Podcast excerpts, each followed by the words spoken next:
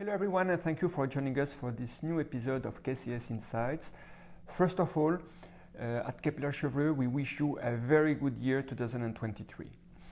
Our new year 23 uh, precisely follows a Q4 22 that saw a number of positive developments for risk assets. Disinflation is certainly the most important one, while economic resilience, China's reopening, and a potential capitulation on growth stocks are also highly significant factors. As a reminder, we upgraded equities uh, back in December with a preference for European equities and some cyclical sectors such as banks. Um, and today we reiterate that view and look at the effects of Chinese reopening in more detail in today's note, reviewing the impacts on European equity sectors. We are all the more constructive on risk assets given that December saw a mini correction for govies and risk assets. Yet, the message of central banks uh, back in December is hardly surprising as it's still early days on the disinflation front. And despite the positive developments uh, just mentioned, we found legends of bears in our December client meetings.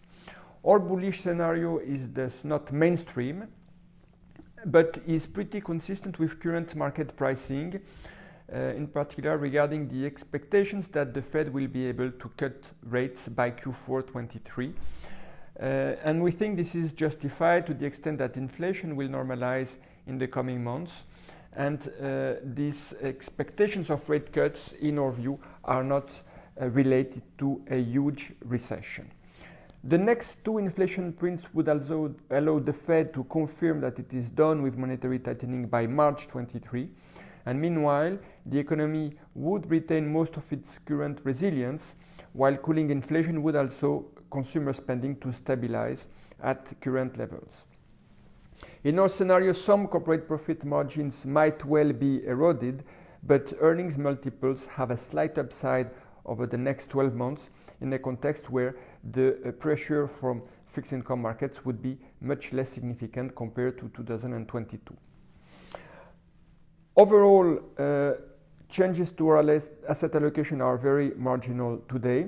We just focus our EM equity exposure to EM Asia to benefit from the Chinese reopening uh, trade, uh, which is likely to uh, continue to fuel these markets in the coming months.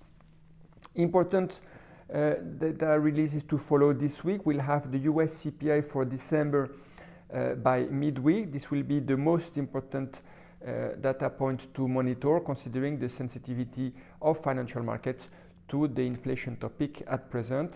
Also, uh, watch the Tokyo CPI, which will be released this week ahead of the Bank of Japan meeting uh, on January 18th in a context where the Bank of Japan has started to normalize monetary policy very, very gradually. Uh, but this has translated into an underperformance of Japanese equities and bonds in recent weeks. And in our asset allocation, we've had no exposure to Japan, expecting precisely the Bank of Japan to start normalizing monetary policy. Thank you for your attention. We wish you a very good day, a very good week, and a very good year as well.